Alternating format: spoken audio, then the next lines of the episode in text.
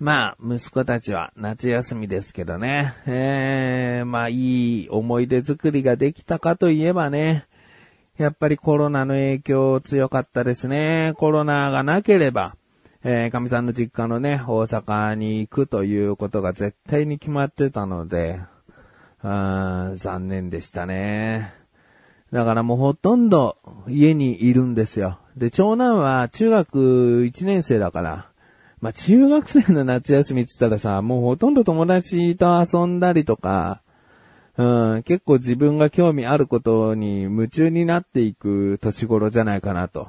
思うんだけど、もうずっとね、えー、家にいて弟と遊んだり、ゲームしたりという感じの日々が続いていて、で、唯一ですね、あのー、たまにしていることが、自転車で好きなとこ行ってくるっていう。うん、まあ、全然ね、あの、遠く、県外なんかもちろん全然遠くではないけども、うん、ある程度の自分が知っている範囲を、もう思いっきり遠回りとか、もう好きなルート走ってって、帰ってくると。うん、まあ、それを一人で、うん、やっていた。で、まあ、友達と遊ぶっていうことも、もう、マスクをね、しっかりしたり、あと、どっか行ったっていうなら、まあ、除菌もしっかりしたり、あまあ、気をつけていれば、やっぱ友達と遊ぶ思い出ってすごく、こう、貴重だから、僕はいいかなと思ってるんだけど、息子はスマホを持っていないんですね。で、スマホを持たせてもいいかなっていうのは、1年ぐらい前からずっと思ってて、で、だ小学校6年の終わりぐらいってことね、うん思ってて。で、じゃあ、あのー、家のこういうことをきちんとやる。部屋の片付けをきちんとやる。えー、まあ、宿題とか勉強関係もこういうことをきちんとやるというのを、ここまでで、ここまでの期間しっかりやれたらスマホ考えてあげるぞっていうことですね。あの、本人もね、スマホをすごい欲しがってるから、あの、条件を出して、だから頑張ってくれよっていうことを、あの、決して無理難題を言ってるわけじゃないと思ってる。あの、自分の力が、きちんと出せる範囲でやれることを提示してるのね、こっちは。あの、結果は運とかも絡んでくるしさ、やっぱりこう、難しかったりするじゃん。だから、そうじゃなくて、このやっているという過程に重きを置いて、そこを条件として、こういうことをきちんとやれていたら買ってあげるぞっていうのがね、どうもこう守れなくてですね。チャンスが今までに3回、4回ぐらいあったんですよ。で、夏休みにもラストチャンスがあって、まあ、全然あの今後もね、スマホを買い与えるっていうチャンスはいくらでもあるんだけど、その一番直近で言うラストチャンスは、あの、7月の10日までに、こうこうこういうことしたら、スマホ買うぞ、と。うん、7月10日をなぜ選んだかっていうと、夏休みに入る前に友達と LINE のこうね、LINE 登録とか、電話番号の交換とか、しっかりとできる期間をね、作って夏休みに入れば、夏休み中も友達とこう連絡取ったりしてさ、あ、じゃあ何日遊ぼうぜとかスムーズに行くかなと。うん、夏休み入っってからスマホだと、それ、友達のね、あの、連絡先わかんないってなっちゃうから、この7月10日っていう期限で、うん、まあ、2週間ぐらいしっかりやれよっていうことがですね、まあまあまあ、最初はね、しっかりやるんだけども途中からだれてきてダメだったなーつってさ。だからまあ、夏休みがこういった過ごし方になっているっていうのは自業自得だなって。うん。自分のせいだぞって言いたいところもあるけども、やっぱりそれでもさ、あの、楽しい思い出作りはしてほしいじゃん。うん、まあ、かといってスマホを無条件で、こう、買い与えるのも今までのことがじゃあ何だったんだってなっちゃうから、まあ、スマホは一旦置いといて。うん、で、僕は考えたのが、結構ね、息子はシバンちゃんが好きなんだよね。一緒に楽しくトークやってる僕の相棒。シバンちゃんがですね、好きで、もうちっちゃい頃からずっとシバンちゃんにはね、あのー、年一ぐらいで遊んでもらったりしてたんで、じゃあ、その、たまにするさ、自転車の、こう、一人サイクリングはさ、目的がないじゃんって。うん。だから、シバンちゃんと会うっていう日を作ってやろうか。シバンちゃんが会ってくれるかどうかはまだわかんないけど、そういう日作ってやろうかっつったら、すんげえ喜んでて。あ、わかったわかった。じゃあ、シバンちゃんに言っとくわ、つって。で、とある日にシバンちゃんに、あの、息子が自転車で会いに行くっていうことをやってあげたいんだけど、つったら、お、全然いいよ、つって。で、まあさ、中学校1年生とさ、その、しばんちゃんぐらいの年のさ、だからパパの友達っていうおじさんとさ、中学校1年生ってすごいこう、微妙なこう距離感なんだよね。息子も最終的にはどうだったか聞いてないけど、敬語なんだよね、最初ね。あんだけちっちゃい頃はさ、うん、まあまあ子供のならではの、こう、タメ語で話してたはずが、中学1年生ぐらいになるとさ、敬語入るんだよね。うん、でもまあまあまあ、あの、遊びたいって息子は言ってるし、しばんちゃんいいよって言ってるから。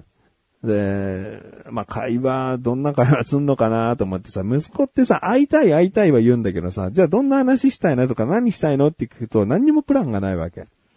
だからそれだと合わせる僕の身からしてもしばんちゃんが困ったらね、その、なんかすごい嫌じゃん。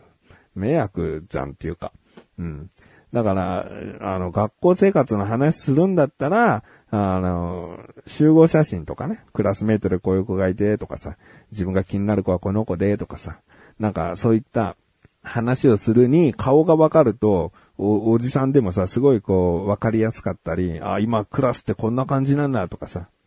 話がより楽しく感じるから集合写真持ってけよ、つって。で、集合写真も出してさ、しばんちゃんに会いに行かせたら、会いましたっていうのはしばんちゃんから連絡来て、で、確認してからもう全然僕も関与せずね。で、帰ってきたのがね、4時間後ぐらいだったかな。いや、4時間ぐらい話してたんだよね。で、その後帰ってきたから、すげえ話したな。で、その後日談はさ、しばんちゃんと話して知りたいし、それ楽しみだなと思ってるのと、まあ息子はね、とても、こう、しばんちゃんと会うというね、こう他人にはわからない、息子にとったら大イベントの、超思い出になる出来事を作らせてあげることができてね、よかったなと、思っている自分がお送りします。長、えー、菊池のなだらか向上心。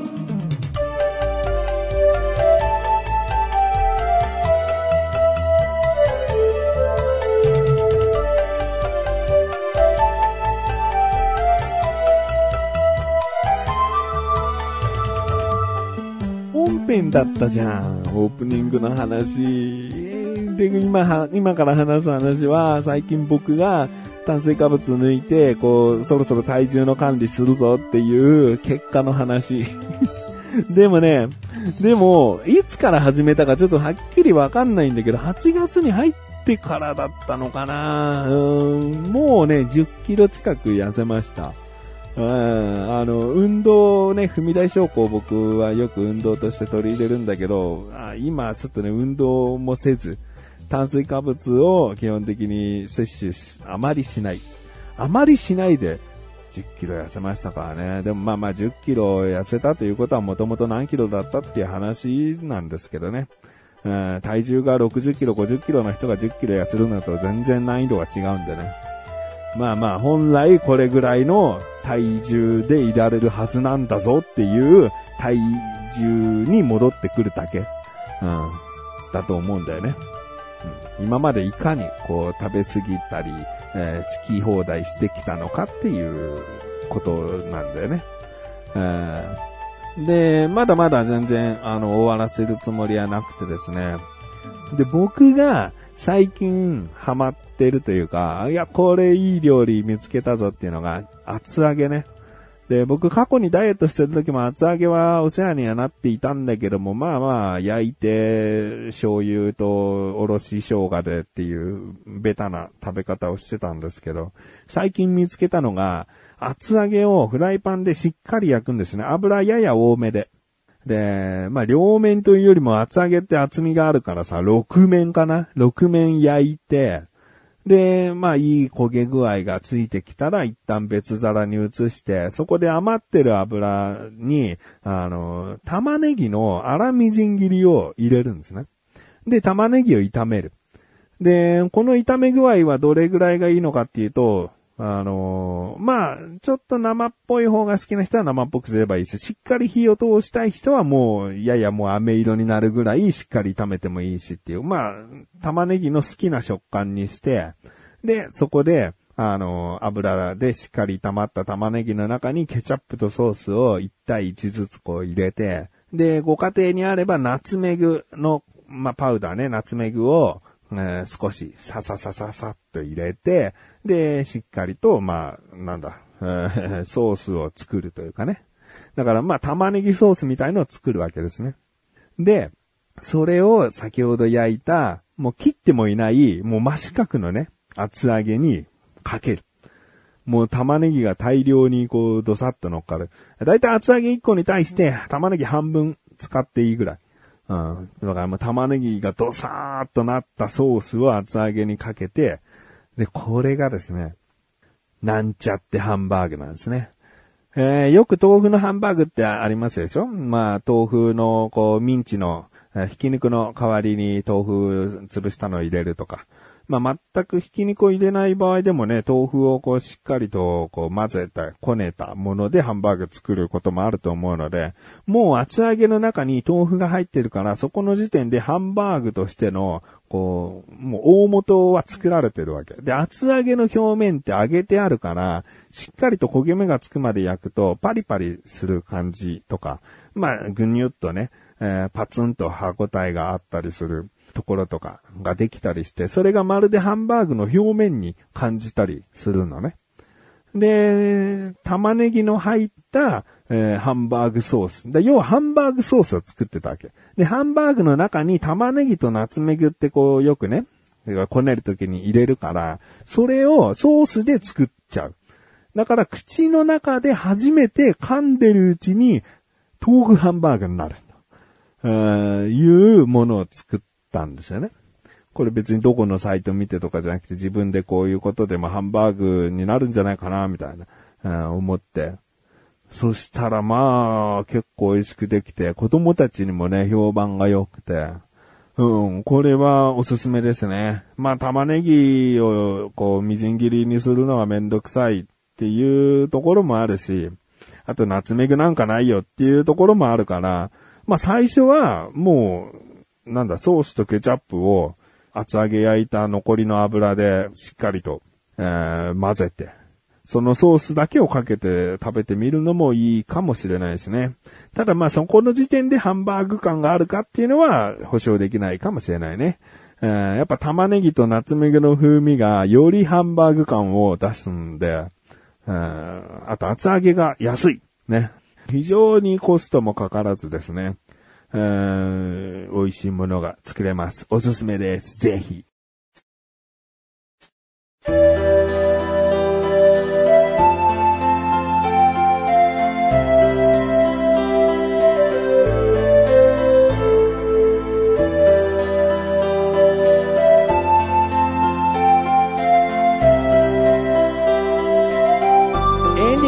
そしてすぐお知らせです。今週の YouTube 楽しいクトークはですね、えー、まだ実は更新されていなくて、木曜日、明日ですね、26日に、えー、更新します。え、これはちょっと色々と諸事情がありましてというところなんですが、まあでもね、もう言っちゃうと一番くじっていう、ものがありますでしょで、この一番くじの好みが人それぞれだよね。シバンちゃんが好きなものの一番くじやるよ、つってシバンちゃんが選んだのがペヤングです。焼きそばでおなじみペヤングの一番くじ、をシバンちゃんに引かせてあげました。この回はですね、先ほどオープニングで話した中学1年生の息子が今までの楽しいトークの動画の中で一番